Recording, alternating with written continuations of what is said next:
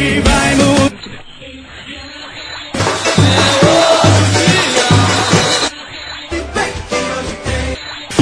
Hoje, hoje tem! Saudações, galera. Começando mais um Hoje Tem. Eu, Rafa Brasileiro, estou aqui com o Lucas Fittipaldi. E a gente vai falar aí de Internacional em Santa Cruz, partida que começará às 16h30 deste sábado. E, Lucas, meu amigo, eu queria saber o que, é que você espera dessa partida. O Santa Cruz que vai para o seu terceiro desafio fora de casa, sob o comando de Marcelo Martelotti, que está numa sequência que é a mais complicada desse segundo turno, né? Isso, e, na, e, assim, eu só queria adiantar uma coisa. É, o Inter não, não revelou a escalação, como a gente vai falar mais na frente, mas eu acredito, desde, desde eu falo desde semana passada, que um ponto lá em Porto Alegre, não ser derrotado, já seria uma grande vitória do Santa Cruz por tudo que está passando nessa competição. É verdade, Rafa. É, a gente sabe a dificuldade que é enfrentar o Inter no Beira Rio, né? Sobretudo no momento atual do Inter, né? Líder isolado da Série B, vem de uma vitória sobre seu adversário direto, o América Mineiro, que, era o, que é o vice-líder ainda da competição, né? Na última rodada. E deu liga, né? O Inter, que começou a Série B muito mal, depois embalou e é o candidatíssimo, grande favorito ao título. E não tem adversário mais difícil para você enfrentar nessa Série B do que o Inter, sobretudo fora de casa, dentro do Beira Rio. Né? Então é uma parada duríssima, né? a mais difícil é, dessa Série B é que o Santa Cruz vai enfrentar no dia de hoje. Né? É, até por isso, Rafa, eu acho que o primeiro mandamento aí para o Santa Cruz hoje é evitar qualquer tipo de, qualquer sinal de desespero. Porque os resultados da noite de sexta-feira, né, da noite de ontem, não foram bons. Né, o Figueirense venceu 1 a 0 sobre o Paraná. O Goiás venceu o ABC fora, ou seja, os dois saíram da zona de rebaixamento e empurraram Santa Cruz para dentro da zona. Santa Cruz e Luverdense. Santa Cruz, que era 16, foi para 18, Luverdense para 17, e o Santa hoje está a dois pontos do Goiás e está a três pontos do Figueirense. Né? Então, assim, mesmo com o um empate, que seria, concordo com você, um grande resultado no Beira Rio, ainda assim o Santa Cruz vai permanecer na zona de rebaixamento. Só uma vitória hoje tira o Santa da zona. Né? É, e ainda dependendo do resultado do Luverdense, não é isso? Deixa eu só checar aqui, porque o Luverdense vai enfrentar o Ceará em casa. Então, se o Santa vence, ele vai a 32. Não, aí ele passa o ele passa o Goiás, ele empata com o Figueirense, aí tem que ver o saldo. O número de vitórias fica igual. É, olha só, se o Santa Cruz vencer, ele vai ficar com o saldo idêntico ao do Figueirense. Se estou dizendo a vitória Figueirense, né? E aí, aí o que acontece? Não, não, perdão, perdão, perdão, falei besteira. Só o Santa Cruz é melhor que o do, do Figueirense. Ou seja, qualquer vitória do Santa Cruz, ele já, tá, já ultrapassaria é verdade, o Figueirense. É verdade. Voltando até é aquela verdade. configuração anterior. Isso, o Santa Cruz tem menos 5 de saldo e o Figueirense menos 6. Então é isso. Só uma vitória tira o Santa. É, o que é que eu quero dizer quando eu digo que não, não é motivo de desespero, Rafa? É, o Santa hoje, ele, ele dá sequência, né, é mais um passo na sequência mais dura que ele está enfrentando nessa, nessa Série B. Né, o recorte mais difícil. É, o Santa vem de um jogo contra o Ceará, que briga pelo acesso, empate no Arruda, resultado natural pega hoje o Inter fora e na próxima rodada pega o Figueirense, pega o América Mineiro, perdão, né, que é o vice-líder no Arruda. Né? Um jogo bem mais possível aí de vitória, mas enfim, é o vice-líder. Então, assim, ainda faltam 12 rodadas pro, pro término da, da Série B. Né? Não, não, vamos entrar na reta final, mas ainda tem muito campeonato pela frente. O Santa, por mais que ele não venha sair da zona de rebaixamento hoje, mas ele não está tão distante. Ele está ali no bolo. Né? Então, assim, não adianta é, se desesperar, porque esse jogo do Inter é aquele jogo que, quando você faz a matemática, você bota na conta uma derrota. Isso não quer dizer que o time vai entrar para perder o jogo, pelo contrário. Mas é importantíssimo o Santa hoje ter tranquilidade, inteligência para jogar esse jogo no Beira Rio. Tem que saber assimilar esses resultados da noite de sexta-feira para não entrar em campo naquele afã, naquele se, se abrir para cima do Internacional em busca de uma vitória, eu tenho certeza que Martelotti e os jogadores não vão ser inocentes a esse ponto. Né? O Santa tem que ter maturidade, a maturidade que vem demonstrando nos últimos jogos. Né? Uma solidez é, defensiva até. Né? O Santa levou um gol nos últimos quatro jogos, desde que Martelotti chegou. Ele fez uma correção aí nessa, na cozinha mesmo, né? não só na, na, defesa em si, mas o time como um todo mais compactado, mais agrupado, sabendo se defender melhor. E isso deu uma solidez, tornou o time mais competitivo, né? estancou aquela sequência. O time teve seis derrotas consecutivas com o Givanildo, algo totalmente impensável, levava gols é, como caixa de banana, um gol atrás do outro, vários gols, é, média altíssima de gols Santa Cruz vinha levando.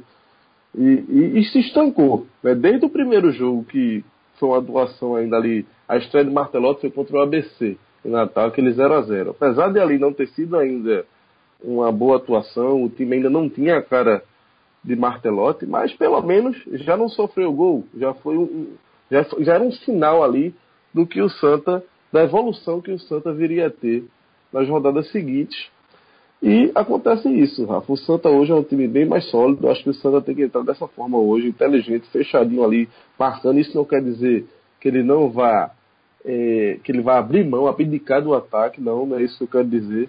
O Santa tem um exemplo recente que eu acho que ele tem que ter em mente para esse jogo, que é o jogo contra o Londrina, onde apesar do empate lá no Estádio do Café, o Santa jogou muito melhor do que o Londrina. E apesar do Londrina, de um internacional não ser um Londrina, óbvio, Internacional é um time muito mais forte do que o Londrina, mas aquele jogo não deixa de ser uma inspiração para o Santa, né? A última impressão que o Santa Cruz deixou fora de casa foi muito boa. Foi uma das melhores atuações do Santa Cruz na Série B. Não venceu o jogo por detalhe, mas foi uma grande atuação do Santa. E, e foi um time é, bem armado, um time que soube bem distribuído em campo, que soube se defender, mas que soube incomodar lá na frente, que soube sair rápido nos contra-ataques, que soube, quando teve a chance, foi à frente. Então eu acho que a pegada para hoje é essa, Rafa. Ali, firme, na pegada que vem tendo e, quando possível, incomodar o Internacional também. Isso, e eu acho que o Martelotti está conseguindo incomodar um pouco o Internacional, Lucas, pelo fato de não ter divulgado a escalação, uma coisa que ele sempre faz. E eu tô vendo um jogo de xadrez ali entre ele e o Guto, que o Guto também não revelou a escalação, fez até brincadeira com a imprensa lá no Rio Grande do Sul. E o Martelotti, quando o jogo é fora, ele preferencialmente dá entrevista coletiva lá. É, mas quando dá aqui ele também confirma o time. Só que o último treino no Recife foi fechado. A gente não tem a mínima ideia do que ele vai fazer para substituir o Derlei no meio de campo, que está suspenso. O mais óbvio seria colocar o João Ananias, mas isso ainda é incerto. Pode ser que ele utilize, por exemplo, o Guilherme Martins na defesa, que eu também acho que é algo bem provável. Porque o zagueiro que não estreou ainda, se cogitou colocar o Anderson Salles como volante, mas, assim, eu lembrar o torcedor que o Anderson Salles não tem essa velocidade para estar tá jogando como volante se ele fosse escalado, seria algo bem mais próximo de um, não sei, um 3-5-2, algo do tipo. Outra coisa, ver, né, Rafa? O detalhe é que Martelotti ele não tem mexido tanto na equipe, né? Ele tem Exatamente, mexido ele faz assim. para não mexer. É isso. Aí ele fazer uma mudança dessa seria algo, um ponto bem fora da curva para o que ele veio adotando. Né? Ele tem mexido assim por lesão, por suspensão, né? Um outro jogador que tem um desempenho melhor, como foi é, a troca de João Ananias por Wellington César no último jogo, porque o Wellington foi melhor lá no empate contra o Londrina, mas alterações muito pontuais, né? Uma peça ou outra ali. Eu acho que uma, uma alteração dessa, você deslocar Anderson Salles é, da defesa, ele que está bem ali ao lado do Sandra, aí você já vai para colocar um jogador, deslocar outro de uma posição que está bem, para colocar um cara que ainda não jogou. Eu vi que essa possibilidade foi ventilada, mas eu praticamente estou descartando aí. Apesar de você ter dito é, informado aí, bem lembrado, que foi um treino fechado, né? Pela primeira vez, Martelotti fechou os portões, impediu o acesso da imprensa, da torcida, né? O que mostra como esse jogo está sendo trabalhado, né? A importância que tem esse jogo no Internacional, o peso que tem, mas eu estou achando que ele vai fazer esse feijão com arroz aí, Rafa, com João Ananias substituindo Derlei, e ainda tinha outra possibilidade mais ofensiva com o Natan, né, Rafa? Veja só, eu ainda acho cedo para falar em Natan. Eu vi essa possibilidade também. A torcedor deve estar tá achando um pouco estranho, mas desde quarta-feira eu dei um, um pause aí na cobertura de Santa Cruz. Não estou indo mais, não tô indo mais no clube, só volto no dia 9 agora que estou fazendo outro projeto aí, no momento, coisa, coisa rápida, mas eu não sei se é o momento de Natan ainda não, sinceramente, pelo que eu já vi até agora. Talvez fosse uma opção, seria puxar o Thiago Primão para cabeça de área e colocar o Natan. Só que eu acho que ele faria outra coisa. Eu acho que ele poderia puxar o João Paulo, tirar o João Paulo da ponta, da ponta e colocar no meio de campo e escalar Bruno Paulo em uma das pontas. Não sei. Vamos, vamos esperar essa escalação. Vamos ver o que é que, que, é que vai eu acontecer. Não, eu, não, eu não aposto 50 centavos, Rafa, nessa, nessa opção do Natan, que eu vi que foi ventilada aí pela imprensa, mas, é, enfim, eu acho que num jogo desse, né, por tudo que já disse aqui no início lá do, do comentário, a postura que o Santa, Santa que vem, vem sendo um time com pegada, com né, mais agrupado ali, mais forte defensivamente, você colocar Natan de frente e abrir mão de um jogador com poder maior de marcação, com um jogador mais, mais veloz, mais intenso, nesse momento, logo contra o Inter, eu acho que é praticamente nula essa possibilidade e acho que ele vai mesmo é, manter, é, promover a volta de, de João Ananias, né? E jogar ali ao lado de Wellington César mesmo, com o Primão, um meio de campo que está mais ou menos encaixado.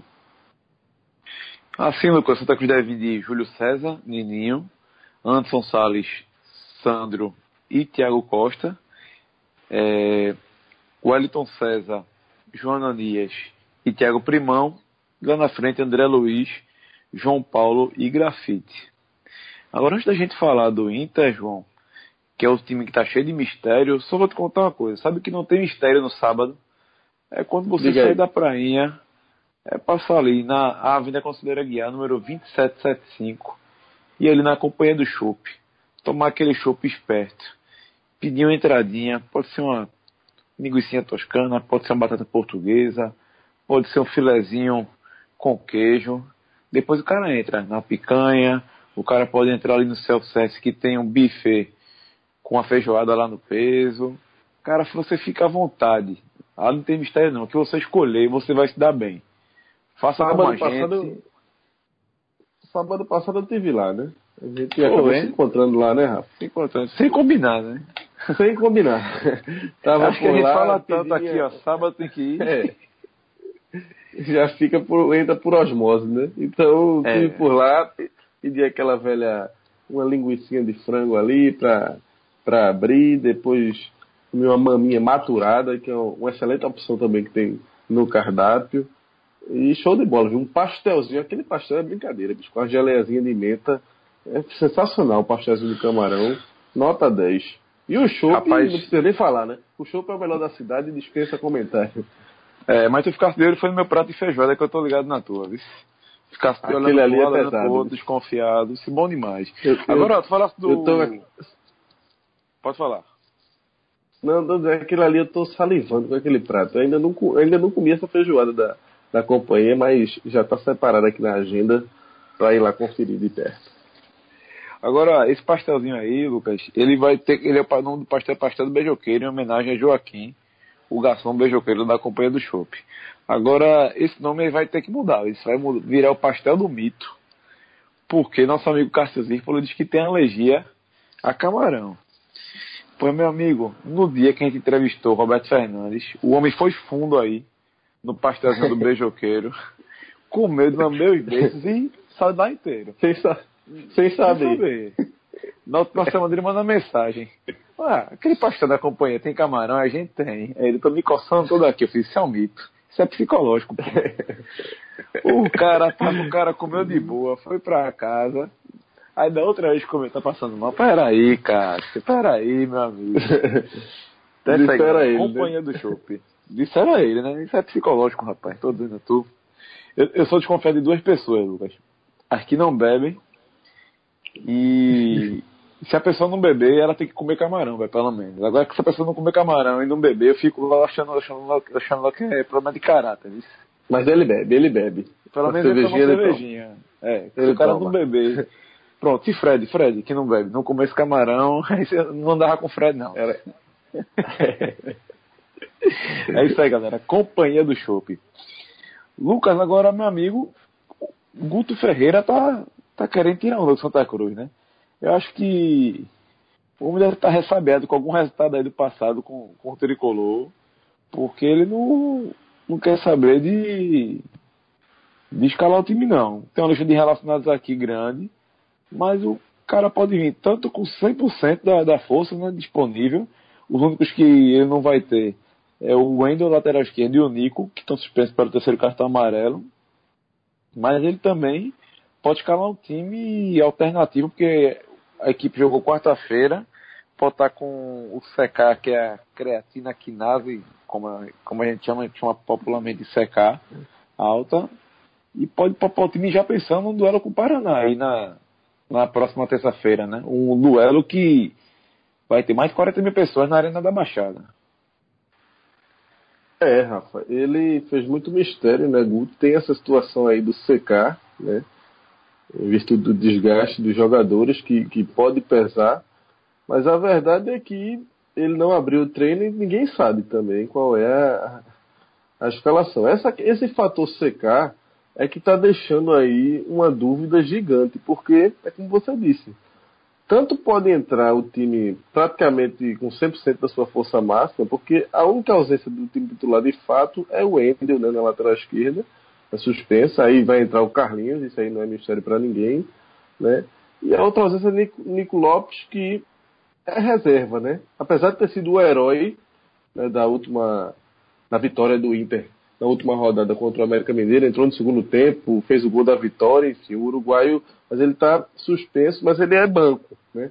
Então, assim, dos titulares apenas o Wendel. Agora, eu vi duas escalações já. Você bem, bem confessar aqui para você na minha pesquisa aqui, é, e, e, você acha até importante a gente passar aqui para o ouvinte as duas escalações, porque são é, times tão distintos que até para ficar melhor a compreensão, é melhor a gente dividir esse internacional que seria o internacional A e o internacional é, B, não que o B seja o reserva, mas o B seria o mais mexido, um time bem mexido, vamos dizer assim, né? Então, deixa eu dizer aqui logo o, o, o titular, né, que se ele, se ele resolver ignorar essa questão de secar e mandar a campo força máxima, Inter deve ir com Danilo Fernandes, né, o Cláudio Vink, Hernando, Vitor Cuesta e Carlinhos. Rodrigo Dourado, Edenilson e D'Alessandro.